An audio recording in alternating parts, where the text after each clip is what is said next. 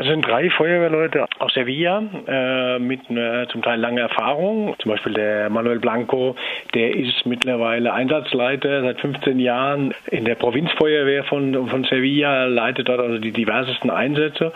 Äh, er war mit, mit, mit vielen anderen Kollegen, als sie gesehen haben, was da vor äh, Lesbos abgeht, äh, haben sich überlegt, ja, irgendwie können wir ja nicht hier mit ähm, ja, auf dem Sofa sitzen bleiben und uns angucken, wie die Leute da absaufen.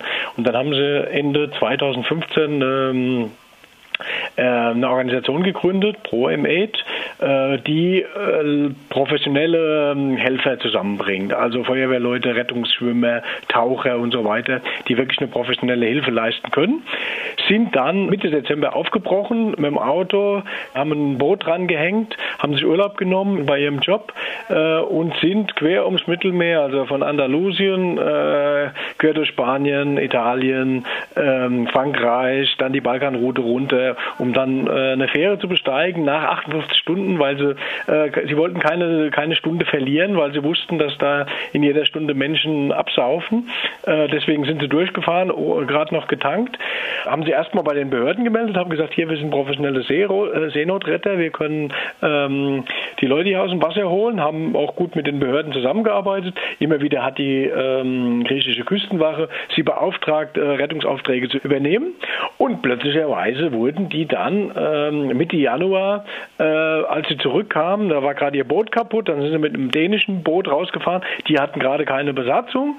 Äh, als sie zurückkamen, wurden sie dann auf einmal äh, verhaftet, in Handschellen abgeführt und kamen in den Knast.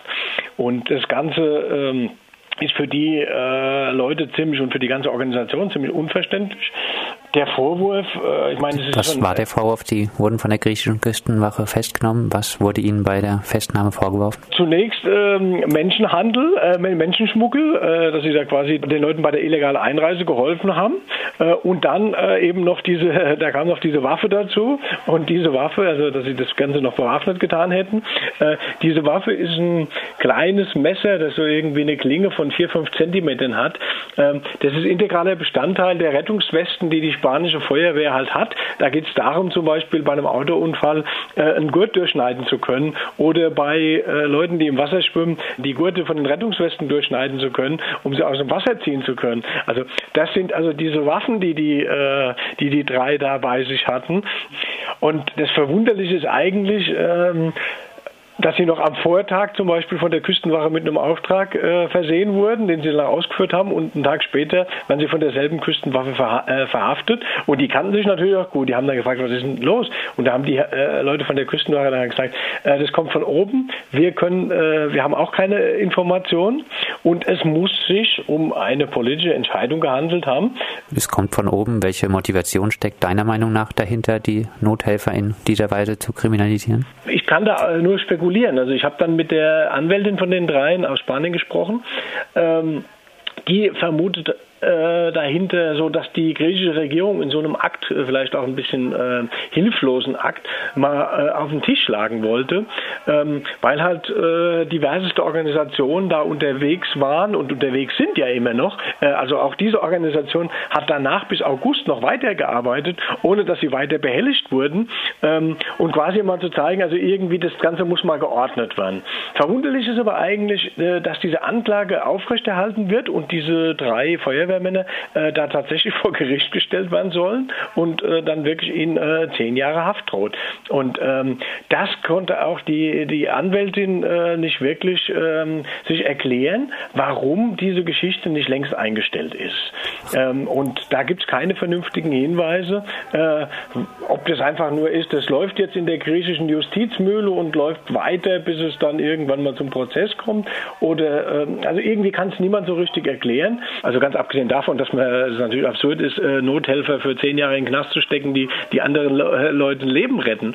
Ähm, äh, es weist auf ein großes Problem hin, dass die Richtlinie, die europäische, die es dazu gibt, äh, diese Kriminalisierung von Nothelfern ermöglicht. Äh, dass man einfach äh, Nothelfer, Leute, die aus freien Stücken, die ihr Geld noch dafür einsetzen, andere aus dem Wasser zu ziehen, dass man die kriminalisieren kann.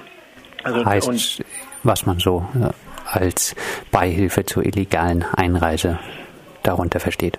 Genau, also da ist, da wird in dieser Richtlinie, ähm, die es gibt, nicht differenziert zwischen äh, Menschenschmugglern, also irgendwelche Mafias, die das machen, um Geld zu verdienen, und Leute, die halt in, in der Situation äh, zum Beispiel da nach Lesbos oder sonst wo in, in, in Griechenland gegangen sind, um den Leuten äh, konkret vor Ort zu helfen äh, und ähm, letztlich auch Seenotrettung nach der UNO-Charta äh, gemacht haben, äh, die ja verpflichtet, wenn ein Notruf kommt, ein anderes Schiff äh, verpflichtet, ähm, diese Nothilfe zu leisten. Äh, und da ähm, treffen quasi so zwei ähm, Rechtsverordnungen, also jetzt diese EU-Richtlinie und die UNO-Richtlinie zur Seenotrettung, die treffen da ähm, aufeinander.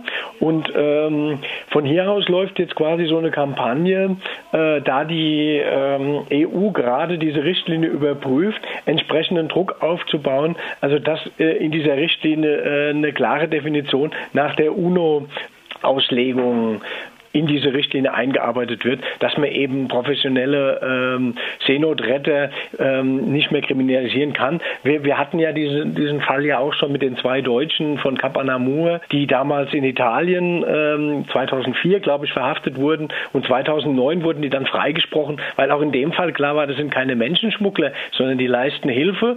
Und äh, natürlich bringen sie diese Leute dann in den nächsten Hafen. Und das ist halt in dem Fall von Lesbos dann halt äh, die, die Küste Griechenlands. Und in dem Fall war das halt äh, Italien.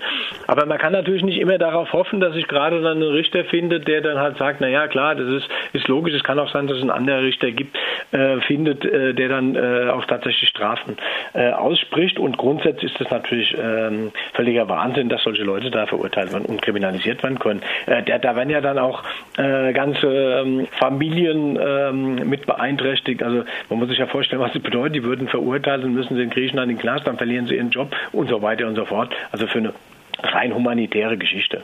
Eine Kampagne also für mehr Rechtssicherheit für Seenotretter. Was gibt es sonst für Reaktionen auf den Fall? Es gibt natürlich die, ähm, die entsprechende Empörung und äh, die hier die ganzen, ähm, ja, alles was so in humanitären Organisationen oder Menschenrechtsorganisationen ähm, gibt, haben sich natürlich mit den Leuten solidarisiert, haben auch klar gemacht, dass im Fall einer Verurteilung sie eine große Kampagne aufziehen werden und den Fall auch bis zum Europäischen Gerichtshof für Menschenrechte bringen werden, äh, falls es wirklich zu einer Verurteilung äh, kommen soll oder auch zu weiteren Festnahmen oder Verhaftungen. Ich meine, bei denen denen war das auch noch dann so, dass die äh, drei Tage lang da in so einer äh, stinkigen ähm, Zelle verbringen mussten. Die wurden dann auf Kaution freigelassen. Da, dazu mussten 16.000 Euro gesammelt werden unter den übrigen Helfern dort, um die Leute wieder aus, aus, dem, aus dem Cluster rauszubringen. Und das sind halt alles Sachen, die, die klar geändert werden müssen. Und da gibt es in, in, inzwischen hier äh, eine entsprechende Kampagne, die einen ziemlichen Druck entwickelt. Und die haben natürlich ein großes Interesse an, dass das Ganze auch äh, europaweit äh, diskutiert wird, dass diese äh, Richtlinie in, in, in, Brüssel geändert wird. Glaubst du daran, dass das Verfahren gegen die drei durchgezogen wird? Werden sie in den äh, Knast kommen?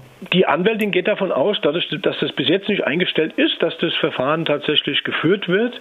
Ähm, sie glaubt allerdings nicht, dass es tatsächlich zu einer Verurteilung kommt. Sie glaubt eher daran, dass es so in, in der Richtung wie Kapanamur, also ähm, wie bei Birdl und äh, der Schmidt hieß, glaube ich, der Kapitän, ausgehen wird. Und bei denen war allerdings die Strafforderung nur vier Jahre wegen ähm, Hilfe zur illegalen Einwanderung, also nicht bewaffneter Menschenschmuggel, das Ganze noch ein bisschen äh, zuspitzt. Schreckt der Fall Menschen vielleicht abschließend eher davon ab, sich äh, für Schutzsuchen in der Not auf dem Mittelmeer zu engagieren oder sagt man sich jetzt erst recht? Die zumindest, äh, die sich da engagiert haben, wie gesagt, die sind äh, auch nach der, nachdem die drei dann ähm, aus ähm, Griechenland nach Spanien zurückgekehrt sind, hat die Organisation bis August weitergearbeitet. Ähm, die haben sich da in keiner Form abschrecken lassen, weil sie sagen halt, das ist ein Recht und Seenotrechnung ist, ist sogar eine Pflicht äh, nach der nach der UNO. Von daher haben sie weitergemacht. Äh, sie mussten dann aufgeben aus ähm, Mangel an Geldmitteln und ähm, haben aber jetzt hier eine neue Spendenkampagne gesammelt, weil sie ähm, davon ausgehen, dass dieser äh, Deal zwischen äh, der EU und der Türkei äh, jederzeit äh, zusammenbrechen kann und auch ansonsten, auch, auch wenn, der, wenn der Deal nicht zusammenbricht, äh, sich wahrscheinlich demnächst die Lage in Griechenland wieder zuspitzt. Deswegen wollen sie möglichst bald nach Griechenland zurückkehren, äh, um, um ihre, ja, ihrer Berufung nachzugehen, wie der Manuel mir erklärt hat. Das sagt Ralf Streck, freier Journalist aus dem Baskenland zur Kriminalisierung von drei spanischen Feuerwehrleuten, die die griechische Staatsanwaltschaft wegen ihrer Seenotrettung von Flüchtlingen vor Lesbos für zehn Jahre in den Knast bringen will.